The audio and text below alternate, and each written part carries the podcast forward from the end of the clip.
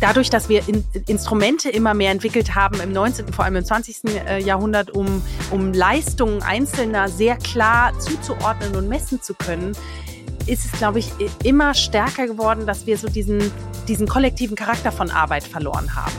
Für mich, ich empfinde es so, dass ganz viel Selbstdarstellung, ganz viel Machtspielchen, ganz viel auch verfilzte Strukturen eher Energie von, von wirklicher Zusammenarbeit nehmen, anstatt sie der zu geben weil das andere mehr zählt. Good Work, der Podcast für gute Zusammenarbeit und innovative Arbeitskultur.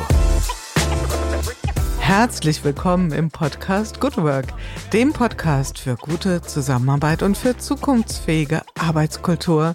Mein Name ist Julie Jankowski und ich freue mich hier auf eine neue Folge im Audiosalon Good Work im Brand 1 Podcast Netzwerk. Und der Audiosalon hat sich aufgehübscht, denn Achtung, er empfängt eine Saloniere heute. Also das heißt Salonkultur im besten Sinne.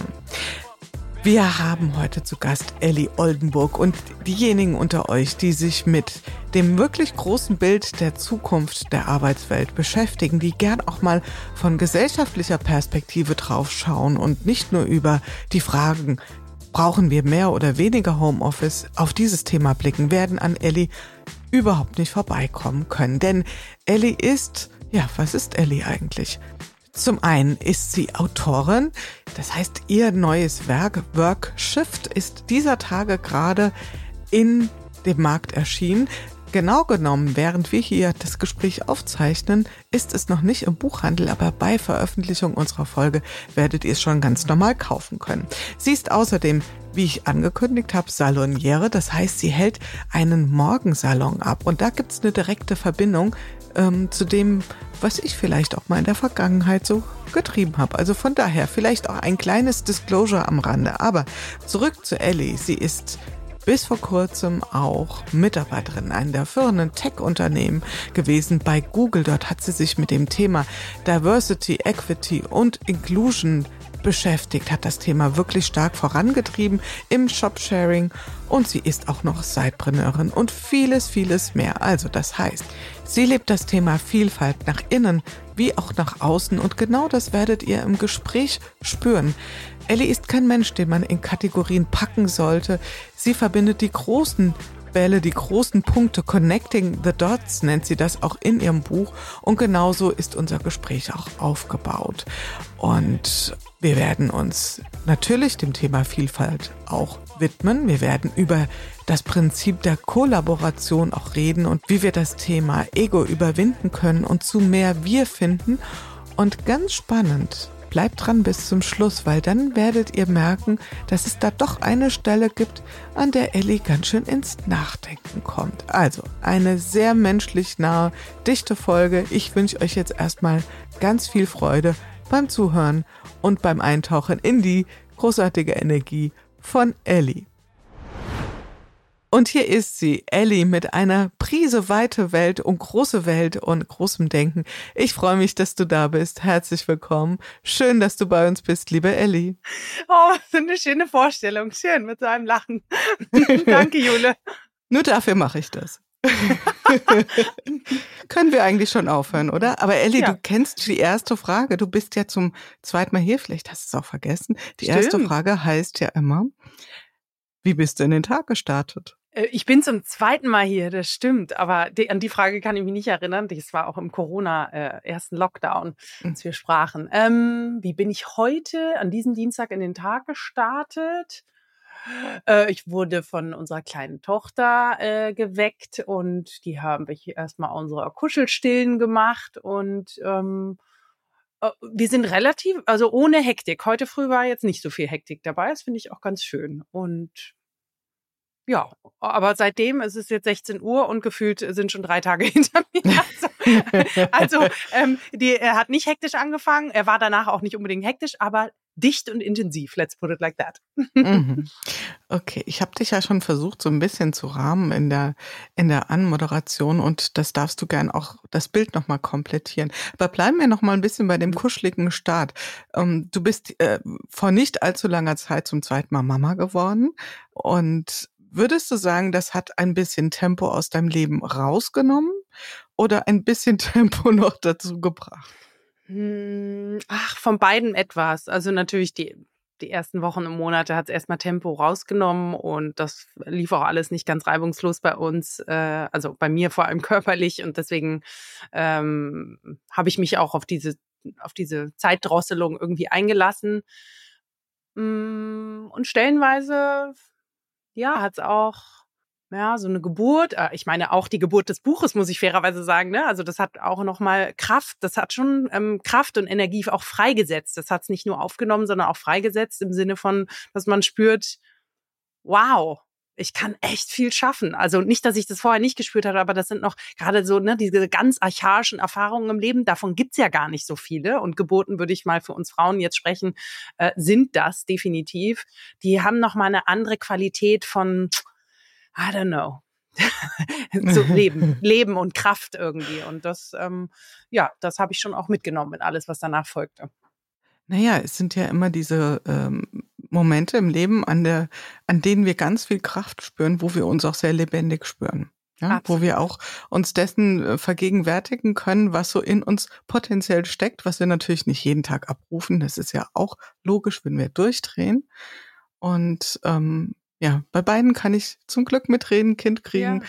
Buch geschrieben und da sind durchaus Parallelen, auch wenn das eine wirklich eher ein kognitives Ding ist und das andere sehr, sehr physisch und trotzdem hat beides auch Anteile von der anderen Welt. Genau. Und übrigens Lebendigkeit, ein sehr geschätzter Philosoph von uns beiden, den wir beiden schon im Salon hatten, Dr. Christoph Quarch, der äh, spricht auch sehr viel über die Lebendigkeit als Qualität. Also mhm. und lebendig an sich ist nicht erstmal positiv oder negativ oder gut, schlecht, sondern es hat sowas, ja, das stimmt schon. Also wenn ich dagegen Lethargie sehe, äh, bei mir manchmal spüre oder in der Gesellschaft, das, ah, ah da ich ähm, schätze die Lebendigkeit sehr. Danke, dass du mir das Wort nochmal in Erinnerung gerufen hast. Wir werden noch ganz viele schöne Worte finden, denn du bist ein Mensch, der, ähm, finde ich, sehr schön mit Worten zaubert. Äh, deswegen hier auch schon mal an der Stelle eine dringende Leseempfehlung in das Buch Work Shift. Ähm, wir sprechen heute zu einem Zeitpunkt, da ist das Buch noch nicht offiziell erschienen, wenn der Podcast veröffentlicht sein wird. Also mit anderen Worten, liebe Hörerinnen, liebe Hörer, so ihr denn jetzt die Folge hört, ist das Buch schon auf dem Markt. Wie geht's dir ganz aktuell, wenn du so auf den Tag blickst? Also ich meine, das Werk ist getan, das Buch ist gedruckt, ist, du hast es schon zu Hause liegen. Bist du aufgeregt vor dem Moment, wo du, ja, was machst du eigentlich an dem Tag, wenn, wenn das Buch erscheinen wird? Äh, an dem Tag, tatsächlich heute Morgen, kam die äh, Nachricht, dass ausverkauft ist. Äh, Habe ich eine Premierenlesung oder, oder Abendgespräch dazu in Hamburg, ähm, die jetzt mit sehr vielen Menschen ausverkauft ist. Natürlich bin ich da aufgeregt, aber da, ich freue mich auch drauf. Also ähm, ja, ich, ich sehe, was das Buch angeht, ja in ganz vielen Teilen auch den Wald vor Bäumen nicht mehr. Ne? Das kennt man mhm. ja von so, äh, auch aus den Ausbildungsphasen, Schulphasen oder auch Arbeitsphasen, wo man so in Projekten drin steckt und irgendwie ja, also gar nicht mehr dass die, das Wesentliche vielleicht auch so sieht und spürt, wenn man sich in Detail verloren hat. Und ich glaube, auf den Moment freue ich mich schon, wenn da nochmal, ähm, ja, jetzt auch in den ersten äh, Interviews wie mit dir Menschen einfach Worte, Sätze und Gedanken rausziehen werden, wo ich sage, stimmt, ja, ja, das war ja auch so ein Diamant, den ich mal, der sich jetzt so ein bisschen, den ich quasi nicht vergessen habe, sondern der ähm, jetzt vielleicht nochmal ganz anders aufgegriffen wird, als ich es mir damals gedacht habe. Und auch da freue ich mich schon drauf. Aber on the other hand, ich bin ja auch nicht naiv, ne? 15 Minutes of Fame. Ähm, ich, ich, äh, ich interpretiere jetzt auch nicht zu viel in dieses Buch rein, sondern ich freue mich drauf und dann geht aber das Leben auch weiter. Also ich, mhm. ähm, ich hoffe, dass ich Gutes in die Welt damit trage, äh, tragen werde. And that's it. Also the, the rest is not in my hands anymore. ja, Genau, und so, so geht es uns ja an der Stelle tatsächlich allen. Wir sortieren mal ein bisschen. Mhm. Ähm, ich habe dich vorgestellt als zum einen bist du bis vor kurzem hast du Mitarbeiterin von Google, das kann mhm. man hier an der Stelle sagen. Du hast es ja auch öffentlich verkündet, dass du diesen Teil deiner deiner professionellen Welt ähm, abgeschlossen hast. Also das heißt, ähm, das Thema Google, das Kapitel ist geschlossen. Vielleicht mhm. magst du da ganz kurz noch mal ganz kurz was zu sagen, was du da konkret als Rolle begleitet hast. Du hast die zumindest so meine Information, ja die letzten Jahre auch immer selbstständig ähm, mhm. als Zeitpreneurin gearbeitet, das heißt mhm. mit kleinen Coaching oder auch mit Beratungskontexten. Mhm.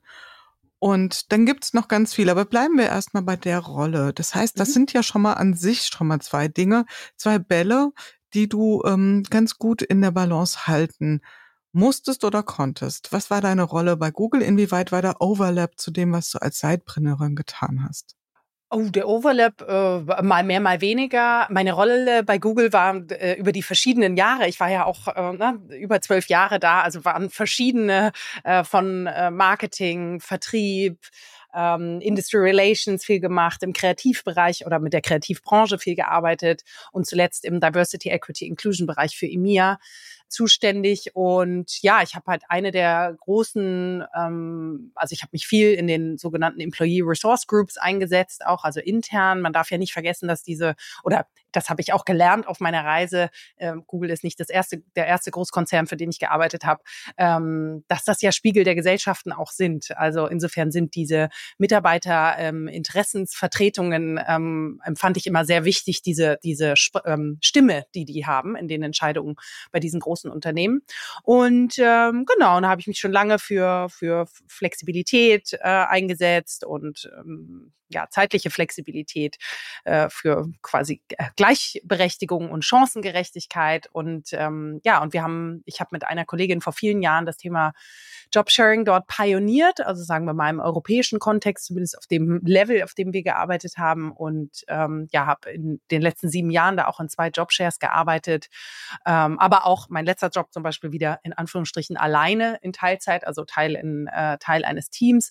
Und ähm, ja, habe also nicht nur an verschiedenem Was dort gearbeitet, sondern auch an verschiedenen Wies, also wie man das ähm, begleiten kann. Und insofern die Overlaps und so äh, deswegen auch die lange Erklärung, der Overlap ist, dass das, wie ich gearbeitet habe bei Google und dass ich dann auch reduziert habe auf drei Tage, da, das hat das Jobsharing auch möglich gemacht, ähm, wurde dann in meiner Sidepreneurship ganz immer mehr das Was sozusagen, weil ich immer mehr angefragt wurde, okay, das, was du machst, ist doch irgendwie eine, ja, New Work und ähm, erzähle uns darüber, was hat das in dir bewegt. Und dann habe ich mich immer mehr, und das ist jetzt wirklich sieben, über sieben Jahre her, habe ich schon gespürt, so okay, das ist, ähm, was ich hier gemacht habe, ist eine sehr hochprivilegierte Art, äh, wie ich äh, meine Zeitprobleme quasi lösen wollte. Aber das basiert ja auf strukturellen Problemen und diese sind nicht nur in solchen Großkonzernen zu finden, sondern überall. Und die haben was mit Gender Pay Gaps zu tun, die haben was mit ähm, Altersarmut von Frauen zu tun, die haben was mit Ungerechtigkeiten zu tun. Und die haben auch was damit zu tun, wie wir vor 100 Jahren mal entschieden haben, dass wir alle arbeiten oder zu arbeiten haben. Und irgendwie hat sich fundamental seitdem nichts geändert. Mhm. ähm, und das ähm, habe ich quasi immer mehr hinterfragt und äh, während ich mir quasi die Welt, sei es über philosophische Themen wie in unseren Salons oder äh, politische Themen immer mehr ansehe und denke so, Moment mal, also die ganz großen Probleme unserer Welt, womit haben die eigentlich was zu tun? Und haben die auch was damit zu tun, mit der Art und Weise, wie wir arbeiten und an was wir arbeiten. Und diese, ja, da, darauf habe ich mich so konzentriert im Buch. Jetzt wäre meine ganz naive mhm. Vermutung, dass ein Arbeitgeber wie Google ähm, dafür auch den Raum gibt. Also dass das vielleicht vergleichsweise einfach war, diese Themen auch zu bespielen. Wie hast du das erlebt? Also ich meine, du bist in die Rolle reingetreten als Diversity Managerin war das eine, eine, eine easy Journey? Also war das so ein Sonntagsausflug oder würdest du sagen, wow, da hat die Unternehmung auch erstmal verstanden, wie viel gesellschaftlicher Impact in dem Thema drinsteckt und wie breit wir eigentlich auf das Thema schauen müssten. Also, dass es nicht mit ein paar Quoten oder Regulierungen getan ist. Genau, also ich denke, das Thema auf jeden Fall äh, größer als irgendwie, äh, es, sind, es gibt mehr Dimensionen als nur Gender, als äh, Diversity. Und das Wichtigste an dieser ganzen Geschichte, und das haben, glaube ich, große Konzerne verstanden. Die Frage ist nur, das eine ist, das, die Erkenntnis zu haben, das andere ist es umzusetzen. Und da arbeitet man ja auch große strukturelle Gegner sozusagen in den Prozessen. Das sind nicht einzelne Menschen, sondern das sind wohlgeölte Prozesse, gegen die man oder die man neu aufsetzen muss. Und das ist es zu sagen, wie verändern wir das? Und wie steigen wir wirklich auch in die taktischen Ebene ein, äh, dass man jede Person, egal ob sie einer Minderheit oder Mehrheit angehört, mitnimmt, wohlwollend mitnimmt. Und das ist nicht einfach, weil äh, mm. it's always messy when there are people involved. Und, ähm, äh, und ne, ein Prozess oder eine Sales Quota zu verändern, das ist schnell getan. Aber wenn es menschelt, wird es schwieriger. Und insofern ähm, ja, bin ich aber froh, dass auch sich diese großen Konzerne da auf die Reise machen. Wie ernsthaft das muss jeder selbst entscheiden. Mhm. Bevor wir gleich zum Inhalt kommen von deinem Buch, also du hast so ein, mit so einem kleinen Nebensatz eben das äh, quasi fallen lassen, dass immer mehr Menschen dich auch in dieser Seitbrennerrolle genau zu diesen Themen angefragt haben. Also, dass die dich, ich sage das Wort jetzt mal bewusst, du würdest das vielleicht nicht für dich in Anspruch nehmen, vielleicht auch als Role Model empfunden haben oder sehen, ähm, diese verschiedenen Welten miteinander zu balancieren, dafür sich, sich für gesellschaftlich relevante Themen auch in einem Organisationskontext einzusetzen. Ähm, was ist dir da so zurückgespiegelt worden? Also würdest du das sagen, dass du da qua deines Lebensentwurfes äh, Menschen auch durchaus inspiriert hast? Äh, ja, also ja, würde ich es sagen, ja, ich kriege ja vieles auch an Mit äh, Rückmeldungen äh, auf Social Media und da, ja, also da kriege ich schon zurück, dass das inspirierend war und dass das, ähm, aber die Inspiration ist, finde ich gar nicht so interessant, sondern dass das Menschen zum Umhandeln bewegt hat. Und das ist natürlich wunderbar, also das freut mich sehr, aber ich muss schon ganz ähm, sozusagen egoistisch sagen, dass das überhaupt nicht der Beweggrund war, sondern mein Beweggrund war aus einem Gefühl der hm, dass, dass es für mich nicht so weiterging, auf diesem reinen, eingleisigen äh, Karriere, Status, äh, ähm, auch dieser schnellen Taktung, die wir so alle im Leben haben, der ähm, die weiter zu bedienen. Und eines wurde mir aus meiner, sag ich mal, inneren Arbeit auch immer mehr bewusst. Ich bin hervorragend in der schnellen Taktung. Ich bin hervorragend, meine Schäfchen ins Trockene zu bringen, so darin. Aber ich merkte, ja, aber das ist meine Komfortzone durch und durch und brauche die Welt von mir, also damit meine ich meine eigene Welt und äh, den, aber auch die große Welt, ist das der Beitrag, den ich leisten will, dass ich quasi nur im, im äh, absoluten äh, ICE oder eher die chinesische Variante, also die bei 500 kmh die Stunde äh, durchrennt äh, und im Zweifel, ja, wir kriegen noch Care-Arbeit hin und wir kriegen Kinder und wir äh, ziehen um und also weißt du, so Leben irgendwie mitmacht, aber nicht wirklich lebendig gelebt und damit auch nicht lebendig gestaltet wird. Und aus diesen und dieses Gefühl beschreibe ich jetzt so intensiv, weil dadurch ist entstanden, Moment, äh, der Wunsch vielleicht auch selber Kohärenz mehr herzustellen, mehr so eine Weite in mir ähm, auch gegenüber äh, also im Innen zu haben, damit ich auch die Probleme der Welt mit einer anderen äh, Weite begegnen kann. Und aus dieser Weite erst entstanden ist die Idee, aha, vielleicht bin ich einfach kein Typ für Eingleisigkeit. Und ich mhm. hinterfrage auch zunehmend, ob Mensch überhaupt, wenn wir über Diversity, Equity, Inclusion sprechen, ich bin davon überzeugt, dass wir Menschen alle so eine innere Diversität auch haben. Und egal, ob du in die in die äh, äh Psychologie, in die Philosophie, ähm, in die Literatur, aber auch in die Coaching-Tools schaust, ob man es jetzt inneres Team oder zwei Herzen in der Brust von Goethe nennt, ähm, die äh, Menschen haben oft ausgesagt, dass wir doch ein Plural sind, also dass wir im Innen auch ein Plural sind.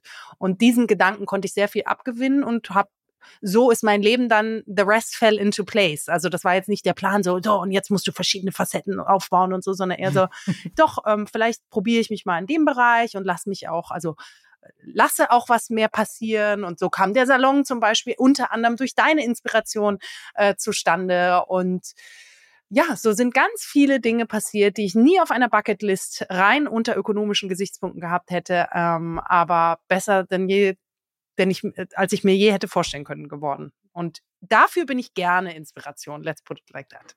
ja, wunderbar. Und ich glaube, den, den Pokal darfst du jetzt gerne dir mal einfach mal abholen. Und, okay. und es ist also, du hast das sehr schön beschrieben, es ist eben nicht die geplante Roadmap äh, hin zu Diversity. Du selbst, finde ich, verkörperst das ja sehr. Und vielleicht gehen wir jetzt mal noch mal ein bisschen näher ran an die Ellie. ähm, erzähl uns ein bisschen, was du tust, das auch im Buch, mhm. was ich übrigens sehr schön finde. Du erzählst nämlich deine Geschichte. Das heißt also, neben dem Fakt, dass du jetzt ähm, eine Konzernkarriere gemacht hast oder eine Karriere in einem Tech-Unternehmen und nebenbei eine Selbstständigkeit so weit, so gut, so verstanden, mhm. gibt es ja noch andere Dinge. Es gibt den Salon, da kommen wir gleich auch nochmal dazu. Das ist ein sehr, sehr schönes Format, was uns beide auch verbindet oder verbunden hat, sagen wir mal so. Du engagierst dich und das alles, wenn wir diese Fäden mal so ein mhm. bisschen auf ihren Ursprung hin zurückverfolgen, fußen ja in dir als Mensch, der ähm, ganz unterschiedlich inspirierte, gestaltete Wurzeln hat. Also wo kommst du wie soll ich das sagen? Wo kommst du mental her? Also was ist deine, dein, dein mentaler Ursprung? Weil du weißt schon, es gibt keine hm. blödere Frage, als äh, ein Mensch zu fragen, wo kommst du eigentlich her? Hm. Das war nicht der, äh, die Intention meiner weiß Frage. Weiß ich, weiß ich. Du, ähm, ja, also ich habe auf jeden Fall, ich beginne tatsächlich das Buch, ich wollte es eigentlich nicht und dann hat der Verlag gesagt, nein, nein, Ellie, das geht nicht. du musst ein hm. bisschen über dich erzählen. Ähm, und äh, ich habe mir quasi äh, die Frage im Buch beantwortet, die ich jedem Gast im Morgensalon stelle. Ähm, erzähl mir, wer bist du hinter den Titeln und ähm, wie bist du auch zu dem sozusagen geworden, äh, wie äh, die du heute bist. Und ähm, so habe ich quasi das auch angefangen in der kurzen Erzählung. Ich muss dazu sagen, das sind zwei Prozent des Buches. Ne? Also es ist überhaupt nicht autobiografisch in dem Sinn, aber die, die vier Seiten oder was die es füllt, äh, auf die zielst du, glaube ich, gerade ab. Und genau. du, ich, ähm, also äh, ja, ich bin ein, ich bin auch in, in eine vielfältige Familie geboren. Äh, ich habe, wie, wie ich es im Buch ausgedrückt habe, meine Mutter hat ein Netflix-reifes Leben äh, geführt und führt sie, also wirklich mit äh, vielen Ehen auf verschiedensten Kontinenten, in verschiedenen Bereichen, wovon ich ein Produkt bin. Ich habe verschiedene äh, Formen der äh, Geschwister, ich habe verschiedene Väter und das äh, bringt, hat viel ähm, Spannung sicher gebracht, aber auch für mich ich habe halt immer gefragt, na ja, ist die Situation wirklich so, äh, wie sie aussieht? Könnte es nicht auch anders sein? Warum sind die Dinge so? Ähm, also da, ein Leben, was so nicht so geradlinig quasi ist, es gibt einem auch die Möglichkeit und ich habe diese anscheinend so auch äh, genommen, zu sagen, na ja, dann muss es ja nicht so sein, wie die Norm mir sagt, weil ich einfach ein normatives Leben gar nicht so sehr kenne, zumindest im familiären Bereich nicht, obwohl ich ganz alleine meine ersten 18 Jahre ganz behütet in München aufgewachsen aufgewachsen bin, ähm, aber eben mit verschiedenen Konstellationen. So und ähm, genau und äh, das ist so die die die die innere Spannung, die da aufgebaut wurde und trotzdem wurde mir immer gesagt, du musst unbedingt Karriere machen, ganz wichtig, ne, damit du nicht die gleichen Fehler machst wie ich zum Beispiel. Ne? Das sind ja auch so die Projektionsflächen, die man von den Eltern so bekommt. Und ja, diesem Arbeits- und Leistungsethos bin ich auch und folge ich auch immer noch, muss ich fairerweise sagen. Also äh, vor kurzem hat eine Freundin gesagt, so Mensch, Elli, du nimmst auch jeden Ball am Horizont Volley. Und das stimmt. Dann mhm. dachte ich mir so, meine Güte, muss ich das eigentlich? Also, ne, mal wer, ich habe auch natürlich äh, Kräfte, die in mir wirken, die ich äh, manchmal gerne abstellen äh, würde, aber die kommen halt daher. Und trotzdem habe ich mich entschieden, ein bisschen anderen Weg zu gehen. Ich hoffe, das beantwortet jetzt so ein bisschen die mhm. Frage. Mhm. Ein bisschen, ich bleib noch mal ja. dran. Also neben den bunten sozialen Leben, was du gerade so sehr schön geschildert hast im familiären Kontext, hat's dich ja schon sehr früh in die Welt getrieben. Also du bist mhm. ja nicht einfach nur in München Nein. sitzen geblieben und hast gesagt, okay, unsere Familienkonstellation ist vielleicht ein bisschen unorthodoxer, als es vielleicht bei meinen äh, Klassenkameradinnen und Kameraden üblich ist. Wer weiß, ob du überhaupt diese Wahrnehmung hattest, mhm. aber lassen wir es mal so mhm. stehen. Aber du hast ja auch sehr früh schon für dich erkannt oder nicht erkannt, aber zumindestens den Drang verspürt, die Welt zu bereisen. Wo kam das her? Also du weißt, du kannst mal ein paar Stationen aufzählen. Ich müssen das jetzt nicht alles Nein. vervollständigen, aber da war ja eine ganze Reihe dabei. Absolut, ja. Ich habe äh, also meine, ich habe an der dualen Hochschule studiert und Ausbildung gemacht, eben dual, und da habe ich jede äh, Arbeitsphase. Da hatte ich auch das Glück, dass das Unternehmen, das zum Beispiel also gefördert hat, wo ich die Ausbildung gemacht habe, war ich äh, an einem anderen Standort und äh, so meine wichtigsten Orte waren eigentlich gut. In, in London war ich damals schon öfter, aber das war ein trotzdem sehr wichtiger Moment, wo ich unternehmerisch viel gelernt gelernt habe. Und dann war ich äh, eine Phase in Singapur und in Hongkong.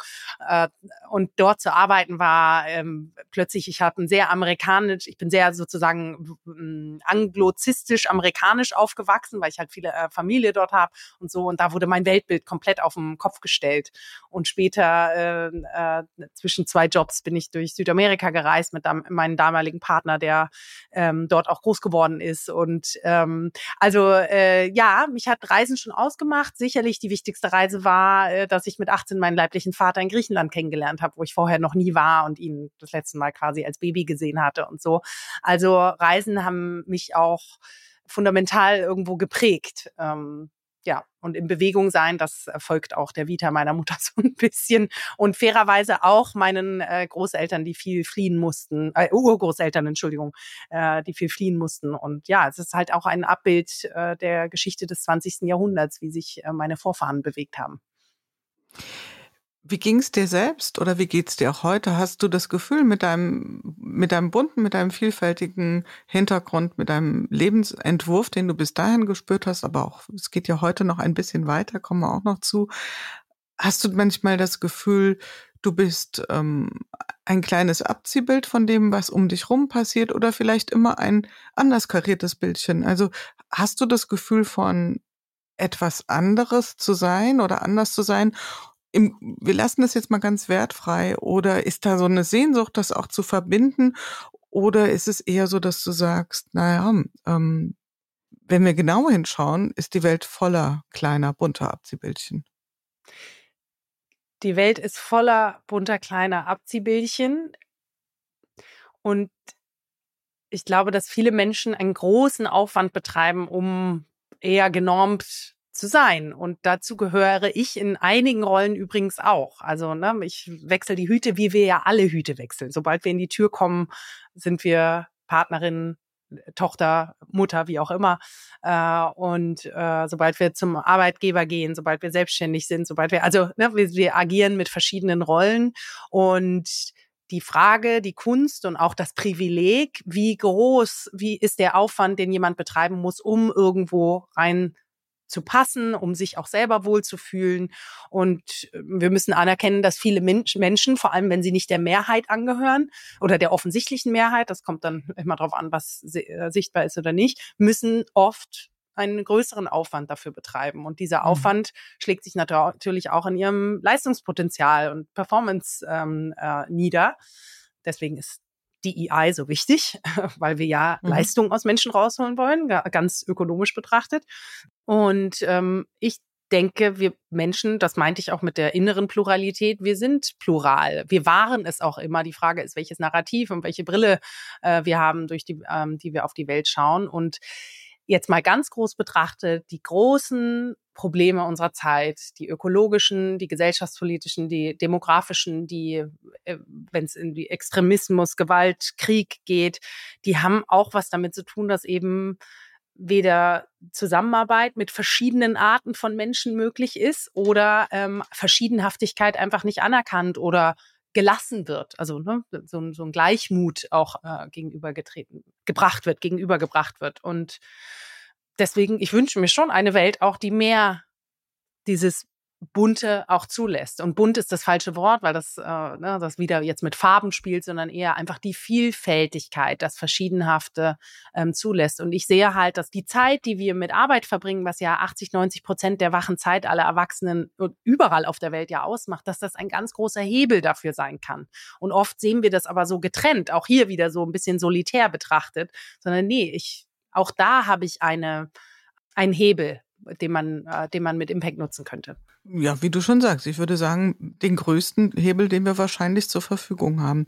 Ich finde äh, sehr spannend, den Gedanken zu sagen, egal wie wir drauf schauen, wir, wir neigen dazu, sehr vereinfacht auf das Thema Diversity zu gucken und es zu reduzieren auf zum Beispiel das Thema ethnische Herkunft, zum Beispiel auf das Thema Gender und aber zu begreifen, dass wir in verschiedenerlei Hinsicht alle in irgendeiner Weise divers sind und dass wir vielleicht auch alle in irgendeiner Weise sowas wie das Gegenteil erleben, nämlich eine Marginalisierung. Mhm. Ja, ein etwas, etwas, wo wir nicht in die Kraft kommen, wo wir das Gefühl haben, wo wir vielleicht auch mit dem, ich bringe nochmal ein neues Wort, Konformitätsdruck auch einfach ringen. Und das ist ja wirklich immer so diese Balance auf der einen Seite, der Wunsch nach mehr Diversität, der andererseits auch ähm, torpediert wird durch einen Konformitätsdruck. Wenn wir jetzt mal so in die Unternehmen reingucken und sagen, ja, das ist nun mal ein großer Hebel, die Arbeit, wo würdest du das verorten? Also dieses Ausbalancieren aus wir brauchen ein bisschen ähm, Anpassungsfähigkeit auch. Ich glaube, darüber sind wir uns auch ja, einig. Ja. Und ähm, wir brauchen auch eine Diversität. Ist das eine Herausforderung in erster Linie, die der Mensch für sich lösen muss, die vielleicht in Teams diskutiert werden muss? Oder ist das etwas, was auf Gesamtunternehmensebene besprochen und behandelt werden muss? Ich sehe es ganz klar auf höchster Unternehmensebene, also weil sonst gar nicht die Ernsthaftigkeit äh, in diese Thematik reinkommt. Und die Ernsthaftigkeit, die haben wir ja jetzt aus zwei Gesichtspunkten oder die, wir haben eine vor allem besprochen, ähm, und zwar ist das sozusagen die moralische, ethische, die Verantwortung, der Spiegel der Gesellschaft, die Unternehmen haben. Da, Jule, wissen wir auch, da hören, da wird es dann auf dem Wachstumsohr und dem Effizienzohr aber dünn, ähm, äh, sehr, hm. sehr leise. Aber auf der anderen Seite, und das überzeugt, äh, glaube ich, die Flut an, an äh, Studien, die es gibt, die beweisen, also nicht nur andeuten, sondern beweisen, dass äh, vielfältigere Teams zu mehr unternehmerischen Dollar-Erfolg führt, die zu innovativeren äh, Output führt, die logisch auch, weil Märkte äh, diverser werden, also müssen die Ideen auch diverser werden für diese Märkte, die ist sowas von bewiesen. Und dafür ist es für mich ein reiner, es ist, also, ne, wir machen einen Haken an alles Ethische und dafür, wenn da aber niemand drauf hören will, dann ist es aber für mich ein reiner Business Case am Ende des Tages auch. Und da geht es sicher um, um Gender, um ethnische Vielfalt, es geht aber auch um Migration, es geht um sozioökonomischen Hintergründe. In Deutschland haben wir da eine der ähm, schlechtesten Aufstiegschancen äh, von, von all den großen ähm, Volkswirten auch bestätigt, dass es fast mehr zählt, wo man herkommt, wie man aufgewachsen ist, als dass man sich sich hochgearbeitet hat. Das ist ein Armutszeugnis. Nicht nur für Diversität, sondern für Leistung in diesem Land auch. Und deswegen ist es für mich ein absolutes äh, Business-Ziel, was aber, und hier ist, äh, das beschreibe ich auch im Buch sehr klar, dass ich in meiner Beobachtung mit den vielen Unternehmen, äh, mit denen ich dazu gearbeitet habe, ganz deutlich wird, viele schreiben es sicher auf die Fahnen. Übrigens Fahne auch symbolisch gerne, weil viele ja auch Fahnen dann äh, schwingen. Aber dann hört es meistens auf. Wenn überhaupt, kommt dann die Ansage, so, und jetzt sind wir alle dafür verantwortlich, dass äh, vielleicht eine Quote auch erreicht wird oder dass wir ähm, ne, freundlicher und chancengerechter in unseren Systematiken miteinander sind. Und, und der große Zwischenbau, der wird ganz oft ausgelassen und diesen würde ich beschreiben als, da muss man einfach mit Management Rigor auch durchgehen. Also so wie jedes Sales-Ziel, wie jedes Quartalsziel erreicht werden möchte, möchten auch solche Ziele erreicht werden. Und da gibt es klare KPIs, da gibt es klare Verantwortlichkeiten, da gibt es ähm, äh, klare Konsequenzen auch. Und ähm, ja, für mich wird, und was ich im Buch sehr aufzeige, ist also die sogenannte Frozen Middle, dass wir sagen, okay, wir müssen auch die Menschen, die wirklich tagtäglich den ganzen Employee Lifecycle ähm, beeinflussen, sei es, wie sie einstellen, wie sie äh, Menschen befördern und fördern auch, wie sie äh, Fluktuationen äh, reduzieren und überhaupt Leadership betreiben, die müssen wir befähigen und begeistern, aber auch ich würde sagen, auch mehr in die Verantwortung ziehen, wie das passiert. Und das sind eben die Führungskräfte in, äh, in der Mitte. Und da wird's dann sehr taktisch. Also, ne, weil dann kommen Fragen wie, okay, wo soll ich denn jetzt andere Menschen finden? Wie finde ich die? Wie interviewe ich anders, damit ich gerechter werde? Und das wird dann, dann ist es nicht mehr schicke Flaggen, sondern man wird sehr hoch die Ärmel krempeln. Jetzt müssen HR und das ganze Action-Team zusammenkommen, um darauf Antworten zu geben. Darauf gibt es Antworten, aber die muss jedes Unternehmen natürlich für sich ähm, selbst beantworten und erarbeiten. Das ist Arbeit. Und an der Stelle ist es Zeit, unseren heutigen Werbepartner, die R&V Versicherung, vorzustellen. Und ihr kennt sie alle. Die R&V. Bestimmt schon gesehen, gehört, vielleicht seid ihr sogar dort versichert. Wir würden heute gerne aber mal einen Blick auf die R&V als vielleicht potenziellen Arbeitgeber für dich werfen. Die R&V hat 17.000 Mitarbeiter ganz über ganz Deutschland verteilt. Am Hauptstandort Wiesbaden sitzen aber die meisten der Mitarbeitenden und ich sag mal so, das Thema New Normal ist dort nicht nur ein Schlagwort, sondern wirklich Programm. Also, es gibt sehr flexible Arbeitszeitmodelle. Das heißt, Remote-Arbeiten kann in großen Teilen auch wirklich gelebt werden. Es gibt ganz kreative und sehr auf den persönlichen Arbeitskontext zugeschnittene Raumkonzepte, also kreative Workspaces für Workshops, aber natürlich auch ähm, Möglichkeiten, konzentrierte Deep Work zu verrichten. Also von daher wirklich ein zeitgemäßes Arbeitsumfeld. Neben dem natürlich auch eine ganze Reihe an Benefits, 30 Tagen Urlaub und 14 Monatsgehälter. Also alles in allem ein attraktiver Arbeitgeber. Und ein Thema, das würde ich gerne noch mal ganz besonders rausheben, nämlich das Thema Führung. Das wird dort unter dem Stichwort New Leadership auch wirklich gehighlightet. Es gibt ein neues Leitbild für Führung, wo auch die Anforderungen unserer modernen Arbeitswelt wirklich eingeflossen sind. Also von daher, schaut euch gerne um auf der Seite jobs.ruv.de. Dort findet ihr alle offenen Stellen und wer weiß, Vielleicht seid ihr ja bald schon Mitarbeitende, Mitarbeiter der A&V Versicherung. Viel Erfolg! Wie beobachtest du, ich möchte jetzt nicht allzu tief in den Tunnel reinsteigen, aber zumindest mal deinen Blick da auch mit einfangen, ähm, diese ganze Generationendiskussion diesbezüglich, mhm. ist es dann nicht gerade besonders unheilvoll, wenn wir sehr separiert auf unterschiedliche Generationen schauen oder was wäre dein Blick dazu?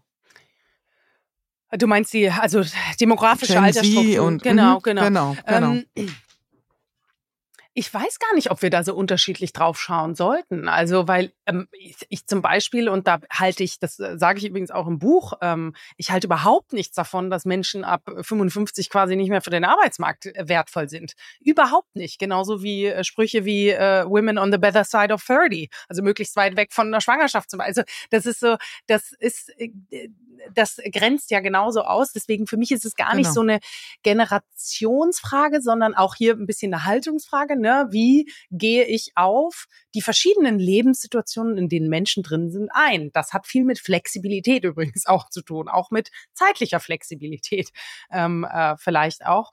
Und ja, also ich, ich würde das gar nicht anders betrachten. Aber worauf zielt deine hm. Frage ab? Ja, die, meine Frage zielt vor allen Dingen darauf ab, dass äh, wir im Moment ja schon eine sehr starke zentrierte ähm, oder Fokussierung mhm. auf die Bedürfnisse der Gen Z sehen, dass wir da viel Energie reinstecken. Meinst du nicht, dass das in unserer Bubble ist? Ähm, wenn ich gucke, wenn es um so, wie du es eben sehr, mhm. sehr schön beschrieben hast, wenn es um taktische Dinge geht, wenn wir um so Sachen, äh, wenn wir uns um so Sachen kümmern müssen wie Fachkräftemangel, mhm. dann ist der erste Reflex immer, mhm. okay, wie kriegen wir jüngere Generationen? Ja, weil das ist ja die Zukunft. Und auf der gleichen oder in der gleichen Sekunde werden wertgeschätzte oder eben nicht wertgeschätzte ja. ältere Arbeitnehmer aus dem Blick verloren. Nein. Also, oder was ja. du eben auch sagtest, auch altersmäßig gibt's da sowas wie äh, Frozen Middle, ja. nämlich die Menschen, die vielleicht jetzt so genau in diesem Employee Lifecycle so in der Mitte sind, die also nicht ganz neu dabei sind, aber auch vielleicht noch ein paar Jahre im Unternehmen verweilen werden, die werden übersehen. Und ähm, das glaube ich schon, dass das, dass diese Generationendiskussion, mhm. die wir momentan beobachten, nicht gerade zuträglich ist dafür. Äh, für eine Diversität. Ne? Absolut. Und da wollte ich einfach mal deinen Blick drauf genau. haben. Und dann, äh, das zeugt aber davon, wenn ich dir jetzt so zuhöre oder wenn das ähm, so die Notion ist da drauf und das zeugt aber davon, dass sich nicht wirklich mit dem Thema auseinandergesetzt wurde, weil das natürlich auch eine schnelle Schubladendenke ist. Ne? Nur die Jungen und nur die Alten, nee, da, da kommt nichts mehr bei rum. Weißt du so, nee, das ist nicht eine wirkliche Auseinandersetzung mit den verschiedenen Dimensionen, die auch vielfältige Menschen mit ihren vielfältigen Leistungsprofilen, auch da wieder, lass uns auf die Performance zurückkommen und das, was Unternehmen ja haben wollen, was sie liefern können. Und da gilt es einfach, ich weiß, so, äh, ich kann mich da, äh, und ich werde mich auch wiederholen, es menschelt da sehr. Äh, Menschen lassen sich schwer und wir suchen, wir sind ja so süchtig auch nach Messwerten und nach Kennzahlen und das und wir objektivieren natürlich wahnsinnig gerne, weil sich das sauber messen und und und begreifen lässt. Aber ähm, diese Objektivierung hat halt auch irgendwo sein Ende und erst recht hat sie ein Ende, wenn äh, KI mit ins Spiel kommt und wir versuchen, mhm. diese Objektivierung auch noch mit einer Maschine sozusagen zu vergleichen. Vergiss es, wir haben verloren. Wir müssen mit, also dieses, wir müssen beide ähm, zusammenbringen. Wie wird, äh, werden wir mit KI interagieren? Wie wird uns KI auch helfen? Aber dazu muss halt auch Mensch in seiner Fülle begriffen werden. Und mhm. da geht, glaube ich, Diversity wirklich hin. Und wenn wir, wenn wir da hingehen wollen, dann nehmen wir das auch als eine Dimension wahr, wo wir sagen, ja, natürlich hat jedes Alter oder Erfahrungswerte einfach seinen, seinen Platz. Und dann ist auch keine Diskussion mehr, ob da ein Mann oder eine Frau zehn Jahre in Elternzeit war. Ja, wunderbar. Der hat, mhm. der oder die hat Erfahrungen mitgebracht, die äh, oder eben in Teilzeit, weil sie äh, äh, das möchte, weil sie nebenbei was. It doesn't matter. Dann sieht man den gesamten Mensch in seiner Erfahrung und nicht in der Box. Ah, nee, du äh, kommst nicht daher, dann dann äh, ja, dann dann dann bringst du es nicht. Okay, also Diversität an der Stelle tatsächlich auch eine Überwindung unserer inneren Regal- und Schubladensysteme, zumindestens mal die ganz dezidierte Aufforderung, immer wieder neu umzusortieren und neu reinzuschauen. Wenn wir von Diversität im Außen reden, du hast es auch schon gesagt, dann reden wir natürlich auch über Diversität im Inneren, also eine innere Vielfalt. Dafür stehst du, ich wiederhole mich für mich ganz besonders wir haben ihn schon mal angesprochen. Äh, du hast den wunderschönen Morgensalon. Ich hatte ein sehr ähnliches Format, den Frühstückssalon. Man hast sieht schon, du gar äh, nicht mehr? Nee, nee, nee. Das ist jetzt ein kleines, ein kleines Opfer von Good Work. Also es ist, du siehst ja, es gibt den Audiosalon. Also vielleicht für die Hörerinnen und Hörer, ähm, also ein, ein Format, ähm, Ellie, ich fasse das mal zusammen. Ja. Du korrigierst das bitte, falls da äh, der, dein Morgensalon in Hamburg äh, vom Programmatischen her abweicht. Aber ich glaube, einmal im Monat hattest du das mal eine Zeit lang und ich sag mal mit, mit unterschiedlicher Häufung. Ja? Sieben bis acht Mal also, im Jahr, so, ja. Sieben bis acht Mal im Jahr, genau, äh, an den Impulsgeber, Impulsgeberinnen einen kurzen Vortrag, eine kleine Inspiration halten und man zusammenkommt zu einem gemütlichen Frühstück, aber mit einer gehaltvollen Botschaft. Ich glaube, ich hatte damals immer das, äh, den Claim Müsli fürs Hirn und ich glaube, bei dir ist es so ähnlich Food for Thought mhm. äh, und du hattest da glänzende ähm, ReferentInnen schon und wirklich äh, Düsen Tekal, Maya Göpel, mhm. ähm, also wirklich auch die Big, Big Names und nicht nur das, sondern wirklich große Gedanken. Und ist das für dich auch ein Spielfeld gewesen, dieser Salon, oder ist er nach wie vor deine innere Vielfalt zu leben? Zur Downside kommen wir danach. Jetzt mhm. erstmal was ist, ist das so ein Spielfeld total, deiner inneren Vielfalt? Ist es total und ich vermisse ihn auch sehr. Ich habe letztes Jahr tatsächlich mit Gebu also mit B und B, Baby und Buch, ähm, ist das auch äh, zum Opfer gefallen. Aber ich habe mir erlaubt, einfach, was den Salon angeht, einfach auch es als Pause zu deklarieren. Der wird wiederkommen, aber ich weiß noch nicht wann und äh, mit welcher Kapazität ich das gerade stemmen soll, aber es wird kommen. Ähm, und äh, ja, ein absoluter Ausdruck äh, meiner, meiner Interessen einfach auch. Und das, ähm, das Ursprung ursprüngliche Gedanke, der ist auch geblieben, meines Interesses, die Welt zu begreifen und zwar nicht nur im ökonomischen Sinne zu begreifen. Also ich habe ja schon gesagt, die die Karriere Ellie, die kann ich äh, rauf und runter und ähm, äh, die läuft auch hervorragend gut. Aber ich ähm, dieses Bedürfnis in mir eben so Moment mal, also Menschen, äh, Gemeinschaften, die Welt eben macht mehr aus als nur äh, eine, eine Wirtschaft, eine Betriebs- und eine Volkswirtschaft. Und ähm, so lade ich mir eben Gesprächspartnerinnen ein. Und tatsächlich, ich habe am Anfang haben die kleine Impulse, ich mache das ja auch schon seit über fünf Jahren und ähm, jetzt äh, seit vielen Jahren schon bestimmt zwei, wenn nicht drei, äh, führen wir Gespräche mehr. Also da ist es eher ähm, so wie wir, so wie so ein kleiner sozusagen Live-Podcast und irgendwann, mhm. irgendwann steigen die 20 bis 40 sind so im über den Daumen ähm, Gäste äh, mit ein, die währenddessen frühstücken und dann unterhalten wir es. Und das ist auch ein ganz wichtiger Anteil dessen, warum, weil auch hier ich meine Komfortzone verlasse, weil äh, in solch in unserem Gespräch jetzt und in in Jobs und so und hat man ja immer alles unter Kontrolle. Und ab dem Zeitpunkt, wo wir quasi öffnen das Gespräch, ist es nicht mehr, ähm, ist es wirklich äh, die, und das macht ja auch Salonkultur. Das ist so ein so ein verstaubtes Wort, aber ich ich es äh, löst ganz viel Resonanz bei mir aus, weil es genau das, es öffnet was, man sagt, man diskutiert nicht nur auf Basis von, äh, aber dein Gedanke und ich habe recht und man verhandelt auch nicht nur, sondern es ist so ein was so sehr offen ist, was so, hm, ich habe noch einen Gedanken dazu, dann auch wirklich, dass die Gäste und Gästinnen irgendwie sagen, ja, da, so habe ich es noch nie gesehen, guter Punkt. Ja, wenn wir das weiterspinnen, also man sieht sich selber und anderen beim Denken zu und auch würde ich sagen beim Fühlen und Handeln, weil das Schöne ist und das war, glaube ich, bei dir auch so. Ein erstens hat man einen Salon morgens, dann konkurriert man mit keinen anderen Events, aber auch man hat einen ganz mhm ganzen Tag noch vor sich, um das Gedachte und das Gesprochene auch in Handlung zu übersetzen. Und das mhm. ist ganz das wunderbar. Gedanklich gedanklich bewegte, ja. Genau. Und im besten Fall kommt man ja aus einem Salon, also da verbindet mhm. sich, glaube ich, auch unsere unsere Sichtweise darauf, kommen ja alle, die in dem Salon waren, mit einem anderen Gedanken raus, als mit dem, mit dem sie reingegangen sind. 100 Oder mit mehr Gedanken. Mir hat ja. mal einer so süß gesagt, die, die immer wieder da war, ich weiß natürlich ihren Namen, den sage ich jetzt nicht, ähm, die mhm. ganz oft da sagt er irgendwann zu mir, du Elli, ich muss dir was sagen, das ist für mich zum Morgensalon zu gehen, ist wie in die Kirche zu gehen, wo so eine richtig gute ähm, Predigt gehalten wird. Ja. Und wo ich wirklich rausgehe und denke, ja, Stimmt, so habe ich es noch nicht gesehen. Guter Gedanke. Das muss ich im Herz und im Kopf bewegen. Super. so, okay, also ob ich jetzt den kirchlichen äh, Vergleich brauche, aber es, es, stimmt. Gute Predigten sind wie gute TED Talks. Also. Ja, ja. Es ist ja eine, eine Meditation, ein, ein, ein Anstupser, da wirklich sich nochmal gedanklich auf ganz andere Umlaufbahnen zu bewegen. Also, das heißt, wir kommen mal ein bisschen zur Downside. Vielleicht mhm. hast du sie nicht. Ne?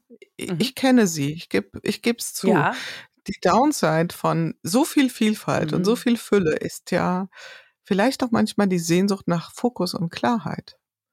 Ja. Ist das was, wo du sagst, ähm, da muss ich ordentlich für sorgen. Das kommt nicht so von ganz alleine. Oder ist das doch, das kriege ich ganz gut geswitcht. Von hier etwas ganz Plurales, Diverses ja. und hier, zack, bin ich im Fokus- und Klarheitsfenster. Weißt du, mal so, mal so muss ich sagen. Also ähm, ich habe, es gibt schon, und das wird dir ja auch jede, jede Teilzeitkraft äh, auf der Welt, glaube ich, bestätigen, äh, wo man einfach sagt, okay, ich weiß, die, die nächsten sechs Stunden habe ich diese Zeit und dann konzentriere ich mich und also die gibt es und da kann ich auch alles andere ausschalten. Ich kann nur jedem empfehlen, jegliche Push-Nachrichten auszustellen. Das ist einer der wichtigsten Hacks überhaupt, um sich zu konzentrieren.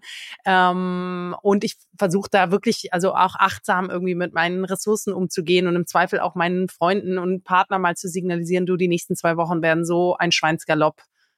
Da müssen wir jetzt alle irgendwie durch und dann wird's wieder besser. Also erstens, ich ähm, gewähre mir äh, die Zeiten, wo ich weiß, da muss ich, äh, da, ne, da muss ich mich fokussieren und gehe rein. Und zweitens ähm, rechne ich immer unterm dicken Strich. Also es gelingt mir nicht immer, es ist mal so, mal so. Ähm, äh, ja, manchmal sehne ich mich nach Fokus. Auf der anderen Seite muss man ja, man wird ja auch weiser und älter und merkt so, ja, was bin auch ich? Also ich werde mhm. auch keine Wissenschaftlerin mehr, die ihr Leben lang nur einem einzigen Thema und ein Molekül untersucht. It's not me, es wird auch nichts mehr. Also ähm, das ist okay. Also auch da ein bisschen, ja. Bisschen milde mit milde, sich selbst. Genau. Ja? Und zu erkennen, was genau. gehört zu mir und was nicht. Und gleichzeitig genau. das vielleicht auch auszuweiten. Und mal so, mal so. Ich finde das immer, mal so, es mal darf so. auch mal nicht so sein, wie man sich vorgestellt hat. Wir haben jetzt viel über das Thema Diversity gesprochen, auch wie das im Unternehmenskontext gelebt werden kann oder zumindest auch mal diskutiert werden sollte. Ähm, das hängt ja an einem anderen Thema, dem du auch viel Raum gibst in deinem Buch äh, eng zusammen, nämlich der Zusammenarbeit. Und ich würde dich da gerne noch mal ein bisschen einladen, den Gedanken mit uns zu teilen. Du sagst, wir kommen ja eigentlich, also vielleicht ur ur ursprünglich kommen wir daher, dass wir das schon irgendwie können. Also wir sind ja, wir sind ja soziale Wesen, also zur Kollaboration grundsätzlich fähig. Aber im Grunde haben wir uns das schon ganz schön abtrainiert. Also vieles in unseren Instanzen ähm, hat uns ja darauf vorbereitet, als Einzelkämpfer unterwegs zu sein. Vielleicht magst du den Gedanken mit uns hier mal ein bisschen ähm, ausfächern. Ja, also ich habe ähm, als ich an dem Buch geschrieben habe, war das tatsächlich ein Kapitel, das mir nicht so klar war, dass das in der, äh, äh und das ist eine meiner Lieblingskapitel geworden, also dass ich das in dieser, äh, ich habe das Thema überall wiedergefunden und habe so gemerkt, was ist denn der rote Faden hier? Was ist es, was, wo ich denke, wo wir, wo da auch etwas ist, was uns sowohl unternehmerisch als auch menschlich ausbremst. Und ich habe es eben versucht zusammen äh, in dem, in dem Wirkungsfeld Kollaboration und hm, mir ist einfach bewusst geworden, okay, auch in der in der Rückschau äh, oder historisch gewachsen ist dieses Einzelkämpfertum. Das haben wir schon durch äh, durch die die oder die Vereinzelkämpferung, so nenne ich es genau. Ich schaue gerade rein. Das hat sich so auf diese dadurch, dass wir in, Instrumente immer mehr entwickelt haben im 19., vor allem im 20. Äh, Jahrhundert, um, um Leistungen Einzelner sehr klar zuzuordnen und messen zu können, ist es, glaube ich, immer stärker geworden, dass wir so diesen diesen kollektiven Charakter von Arbeit verloren haben. Und das ist die, die historische ähm, Rückschau. Und dann kommt noch dazu einfach, dass wir in den letzten, sagen wir mal, 20 Jahren auch durch Social Media, durch das, äh, auch ohne Social Media, auch durch das Feiern einzelner Personen, die, was weiß ich, äh, äh, Unternehmen gegründet haben.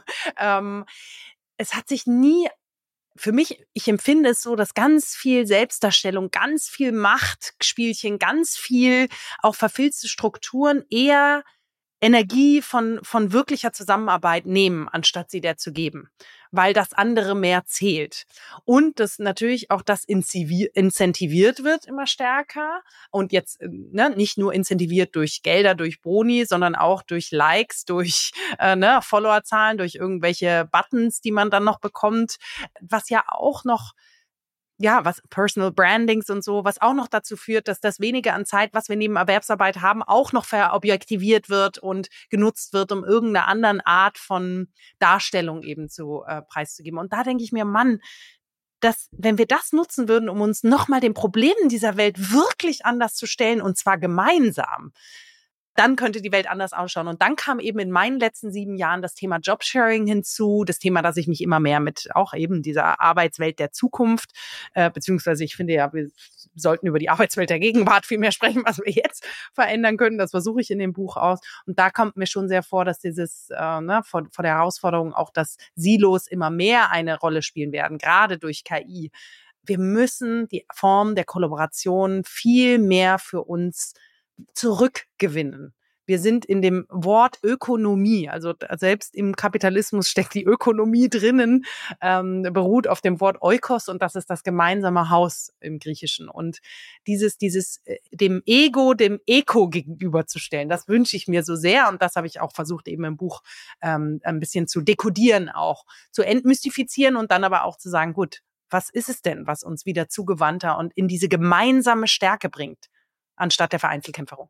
Da, genau das hätte ich dich jetzt gerne gefragt. Was ist es? Was hilft uns, diesen Blick hinzubringen? Also dieses zu shiften, ja, von dem einen Blick auf den anderen. Ich ähm, glaube, und das betrachte ich im Buch ja auch, dass es immer diese zwei Blickwinkel gibt. Einmal mich als Individuum sozusagen zu verstehen und einmal mich als Entscheider, Entscheiderin, Multiplikator irgendeiner Form eben in einer Organisation. Und ich denke, also zum ersten Teil, dass ähm, das innere Spiel sozusagen in mir, da denke ich, sind es schon, dass wir klarer auch für uns priorisieren. Also ist es, was will nicht nur ich, sondern was will die Gemeinschaften, die Situation und das Beziehungstechnische vielleicht auch mehr erreichen, dass ich da irgendwie diese, dass man da so eine gewisse Reife entwickelt und auch dieses, ähm, ich bin davon überzeugt, dass wenn wir wirklich gut führen wollen, müssen wir auch ähm, gut fühlen können. Also dieses emotionale Intelligenz jetzt nicht nur im, äh, im Unternehmenskontext, sondern auch in der Art, wie wir uns selbst regulieren, wie wir Beziehungen führen, auch Beziehungen eben nicht nur im Business-Kontext, sondern auch eine gute Beziehung zu haben, ist ganz viel wert. Ähm, äh, und also ich meine damit auch Freundschaftsbeziehungen, Beziehungen zu den Eltern. Ich denke auch, dass wir klarer kommunizieren müssen. Das kennen wir alle auch in Unternehmenskontexten. Äh, wir haben ganz viel Bullshit-Bingo-Worte gibt es viele Wortwolken und ähm, da, das können wir trainieren, glaube ich, wieder klarer, einfacher, auf den Punkt, beziehungs- und thematisch bezogen zu, zu sprechen. Und auf Unternehmensseite oder wenn wir, wenn wir uns als Multiplikatoren in Unternehmen sehen, durch diese verfilzten Strukturen auch durchzukommen.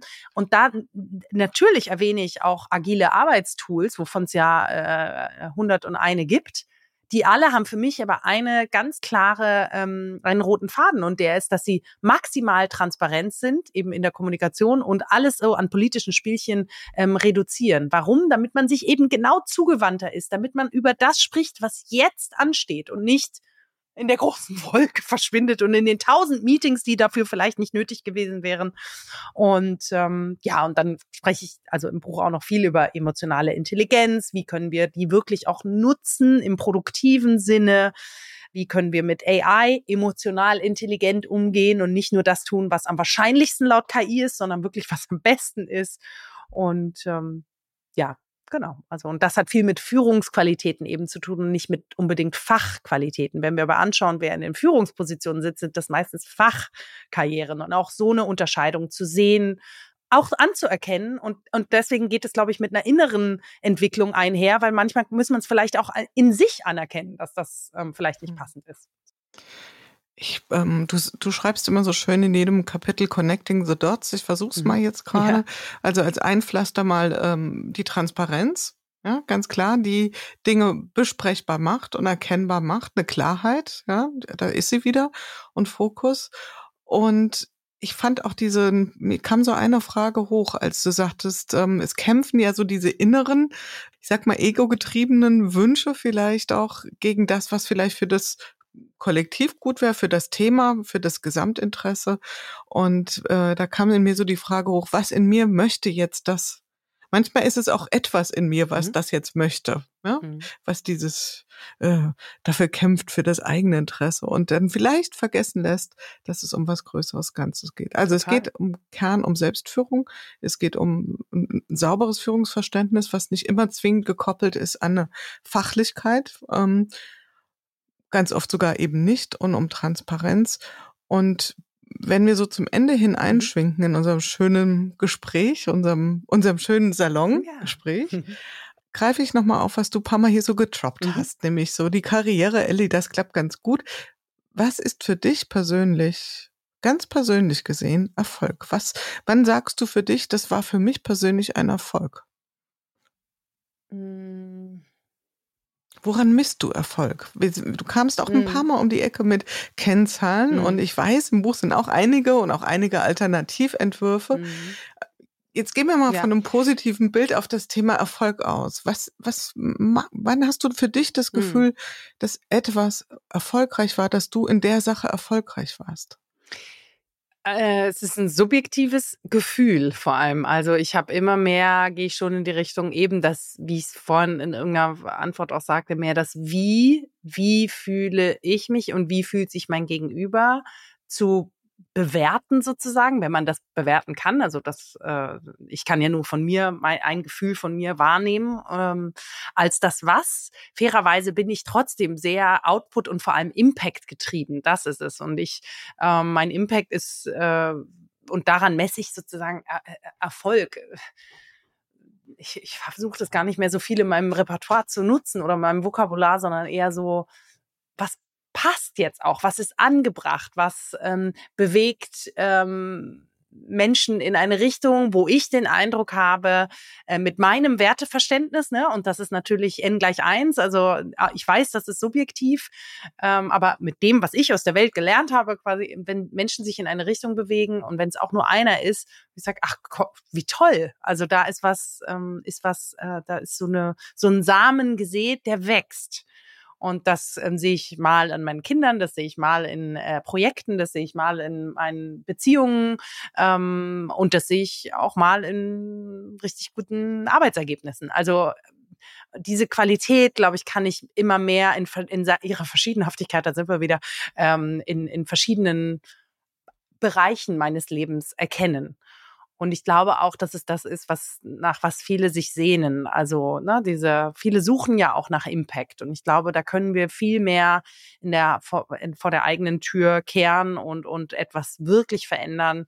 Und ähm, ja, gar nicht so viele Meinungen, nicht so viel posten, nicht so viel, sondern äh, tun, verändern, wahrnehmen und merken, ah, hat das was gebracht oder nicht? Und wenn nicht, dann verändert man es halt.